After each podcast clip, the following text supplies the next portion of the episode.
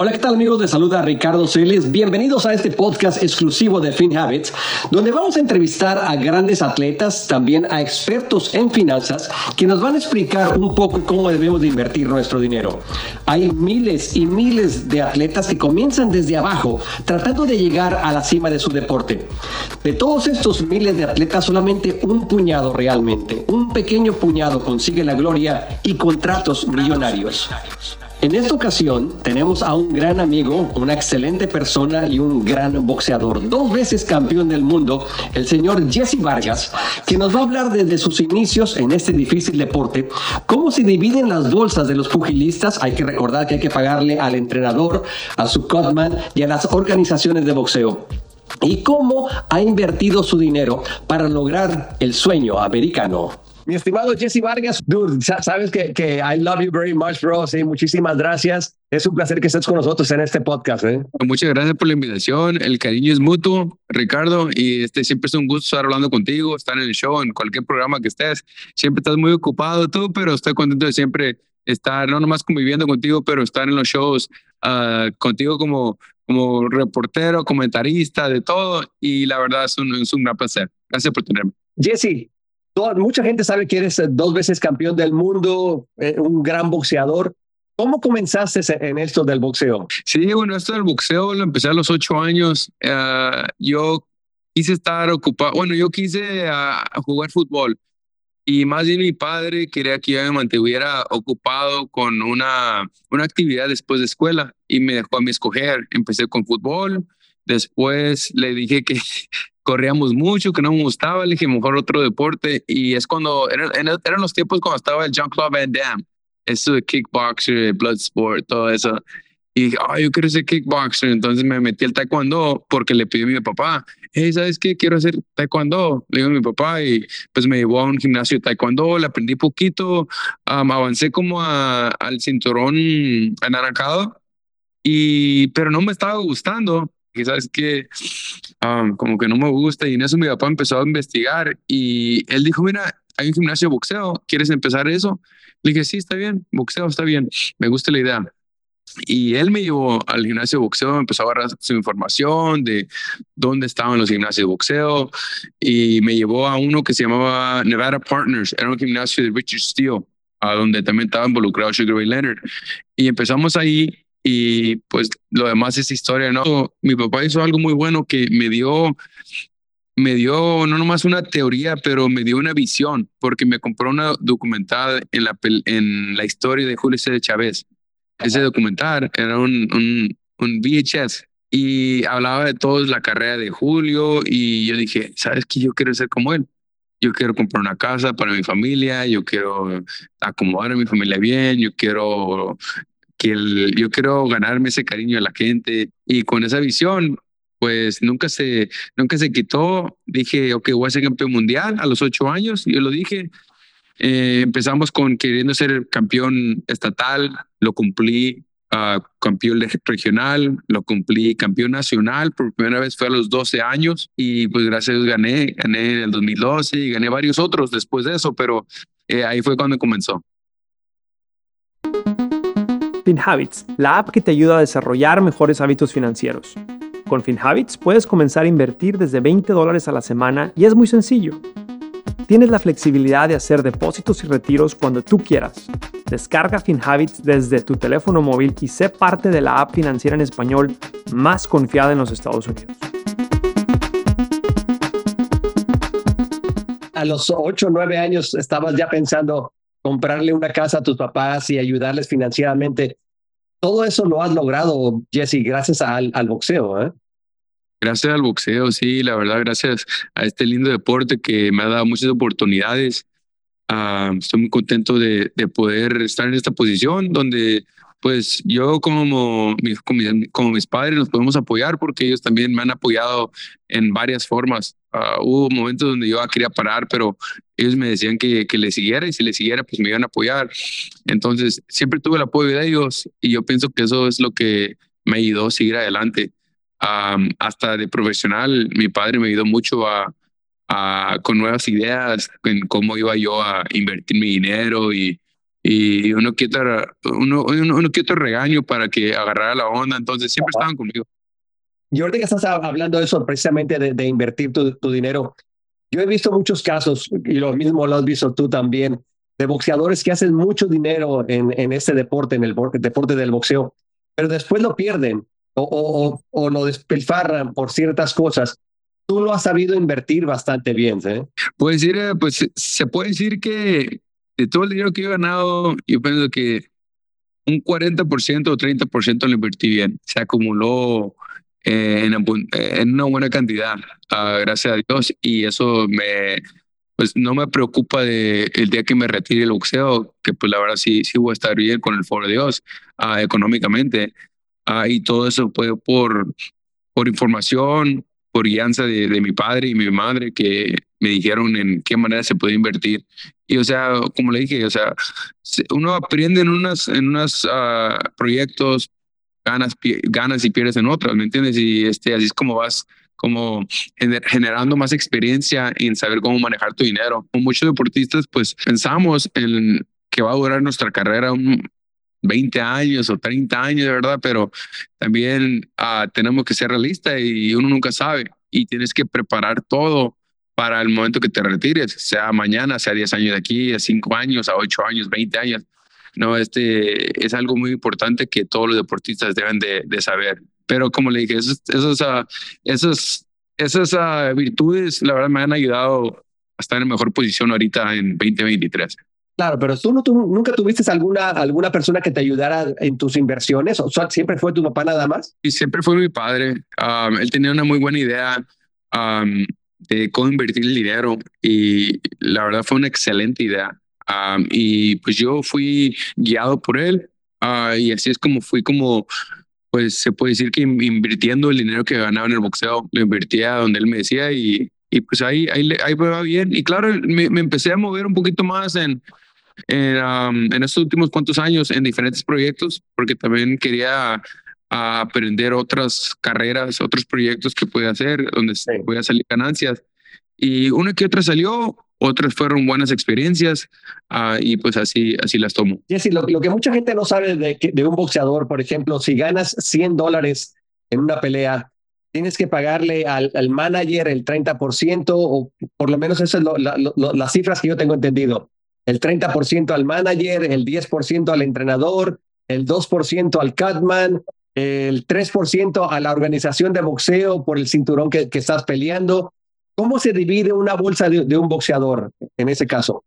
Sí, pues así como lo dices tú, este, claro, con cada deportista es distinto, ¿no? Este, hay deportistas que, que están ya, ya en un nivel en la cima y pues no van a pagar el 33% a, a todos los managers, ¿verdad? A veces se le paga 15, a veces 20, a 10%, 5%, no sé, este depende del peleador y el, y el manager. Ah, todo depende de ellos. lo que sí dice es que el coach se le paga el 10%, uh, el cutman otro porcentaje también, como tú dices, puede ser 2%, 2%, 2% puede ser un poquito menos.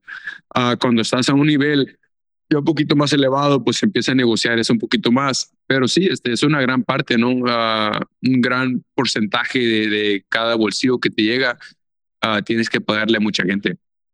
estaba viendo las, todas las organizaciones de boxeo, tanto el Consejo Mundial de Boxeo como la organización o la federación, todas son eh, empresas non-profit, son empresas sin fines de lucro. Así que ellos tienen todos sus uh, formas de impuestos, están, están en, las, en el Internet, lo puedes encontrar en el Internet. Estaba viendo de que el Consejo Mundial de Boxeo tiene un promedio de cuatro millones y medio de dólares, cuatro, millones y medio de dólares por año, ¿sí? Pero gasta más de lo que, de lo que gana. ¿Realmente le ayuda tanto una organización a los boxeadores o ayuda en, en, en esos casos o cómo está la onda? Eh? A mí, a mí se me hace bastante raro, ¿eh? Sí, esa es información que la verdad no, no tengo mucha, este, no tengo mucha de esa información. Lo que sí sé es que hay unas organizaciones que sí ayudan más que otras, así como yo lo poquito que sé en, de esa área es que el, pues, el consejo se ayuda a peleadores, el Consejo Mundial de Boxeo ayuda a peleadores de... Uh, nosotros le, le, hicimos del Consejo Mundial de Boxeo, nomás le hicimos consejo ya, ¿verdad? Consejo, sí. Pero, ajá, pero es Consejo Mundial de Boxeo, para los que no saben pero esa es una organización que ayuda a peleadores retirados y pues a peleadores si es que si es que han estado en situaciones difíciles, ¿verdad? entonces sí, sí sé que sí han ayudado el AMB también en Latinoamérica, han sido grandes cosas y haciéndolo ahorita en Europa. Entonces, esas son dos organizaciones que sí sé que están tratando de hacer más por los peleadores, más que nada.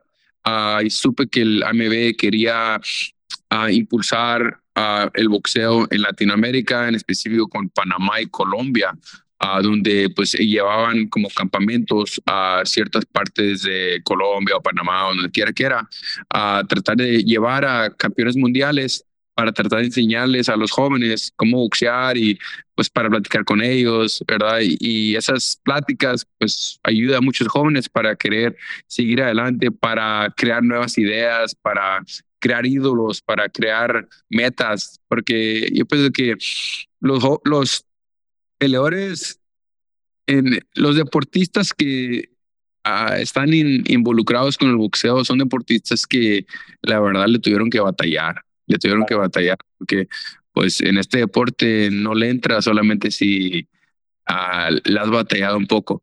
Y siento que esas batallas nos han hecho fuertes, no nomás, mental, no nomás físicamente, pero mentalmente también, donde podemos dar nuestras opiniones y decirles a los jóvenes cómo pueden seguir adelante, ¿verdad? En, en su propia carrera. Y, y eso es lo que hacen la AMB y el Consejo parece que hacen algo parecido.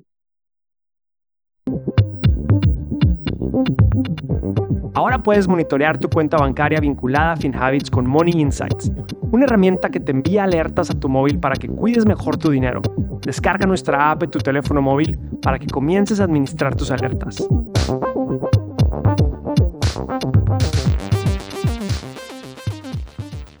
El, hecho de que estas organizaciones tengan tantos campeones, tengan un supercampeón, un campeón interino, un campeón regular, un campeón que está subiendo, el de plata, el de oro. Esto diluye mucho también el boxeo porque es muy difícil para los fanáticos, para un fanático común y corriente, saber cuáles son los campeones, Jesse, porque hay muchos campeones en todas las categorías. Sí, sí. Ah, bueno, pues son cuatro, cuatro o cinco. Ah, unos pueden, ah, pueden considerar cinco campeonatos mundiales que se, que se consideran, pero la mayoría que conozco son cuatro. Yo no pienso que es tan mal por la razón que la gente, para que ellos se den cuenta del nivel del peleador, si, ellos, si ese peleador tiene un cinturón, ponle que del CMB, uno sabe bien que ese es campeón mundial y es campeón, mundial bueno. Ahora ponle que hay otro, hay otro peleador que tiene un campeonato mundial de la AMB. Dices, ah, ok, ese es un buen peleador. Ah, va a pelear el del el del campeonato del, del verde, que es el de BBC, el Consejo Mundial de Boxeo, contra el campeón de la AMB. ¿Verdad? Que dice, ok, son dos peleas buenas, son dos campeones, van a ser uno de los mejores. Ahora le quitas ese título, ponle a uno, o le quitas el título el que tiene la AMB. Entonces ahora nomás está el de CMB. Ahora está subiendo otro para pelear con el campeón del CMB, pero el otro no, no tiene ni título, no conoce su nombre.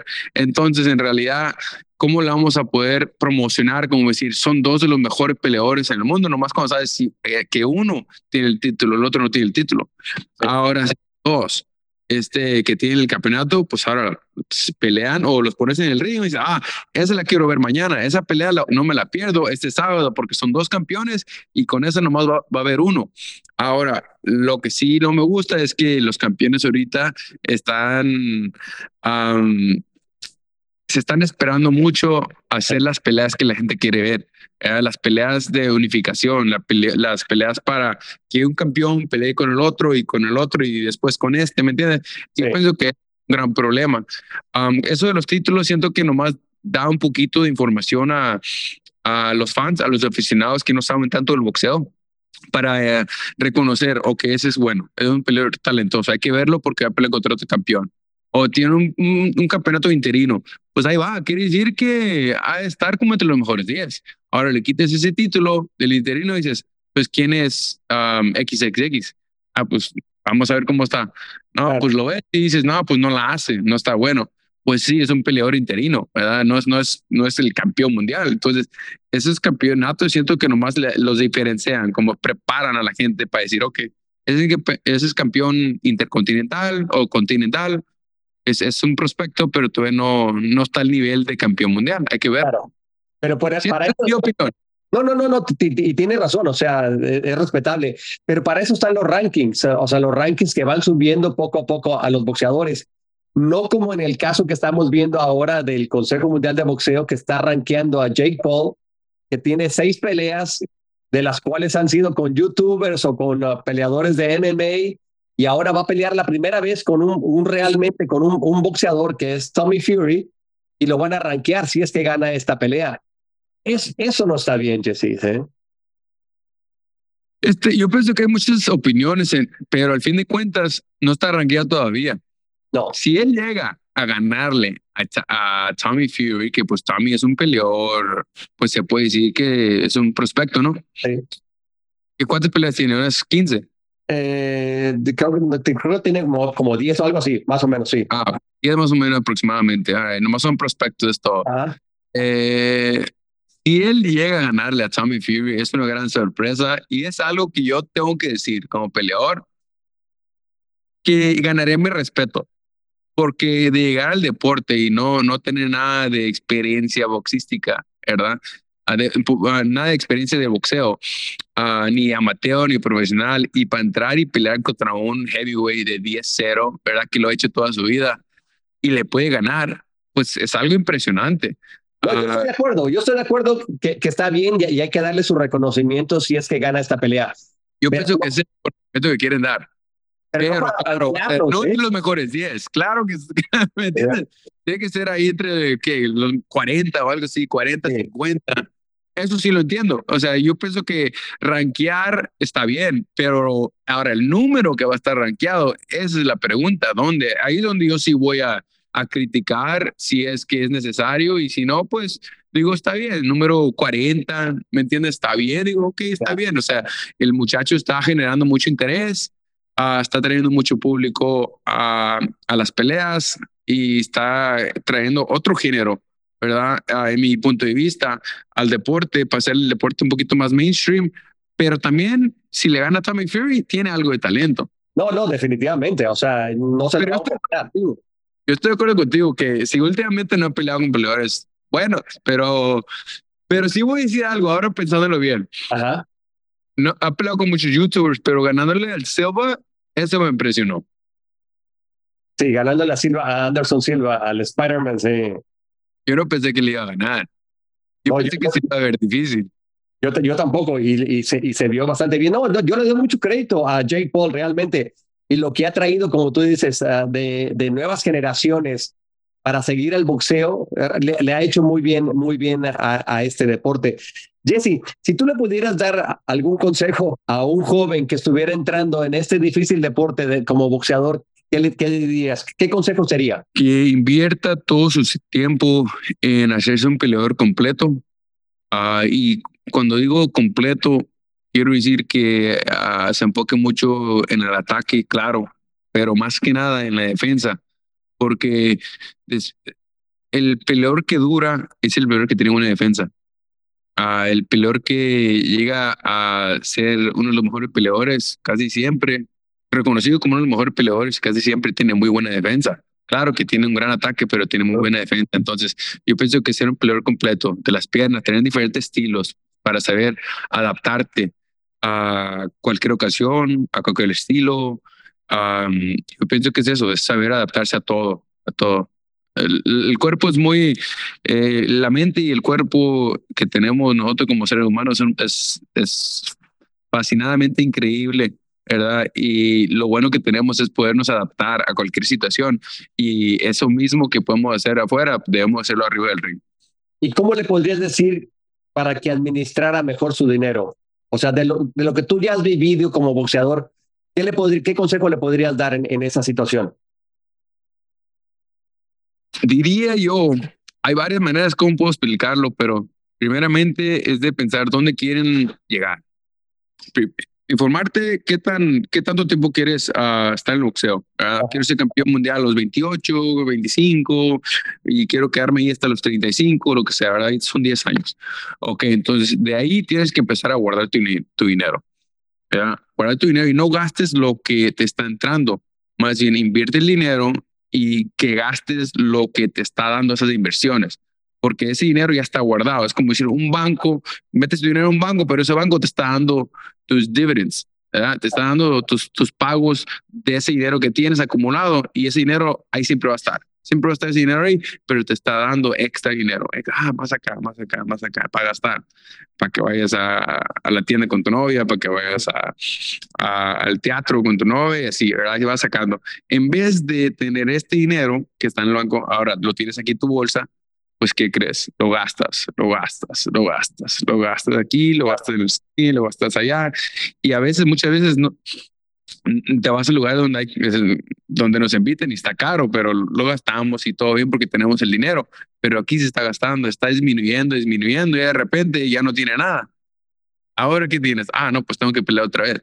Está bien, nos encanta pelear, pero lo bonito es, lo bonito en este deporte es pelear porque nos gusta, pero no pelear porque tenemos la necesidad. Y es lo que tenemos que pensar. Entonces, de esto ya no se hizo nada, ya no tienes nada porque ya lo gastaste todo cuando si hubieras invertido el dinero acá, en, un, eh, en ciertas inversiones, siempre está guardada, ¿verdad? Y de eso, esa seguridad, seguridad que tú tienes, pues ahora no vas sacando tu mensual, que esto mismo te está pagando está pagando, no, acabamos al cine, y acá, y acá, y aquí, es todo tu dinero, ¿verdad? Todo tu dinero aquí lo tienes, pero te está pagando nomás para tenerlo ahí.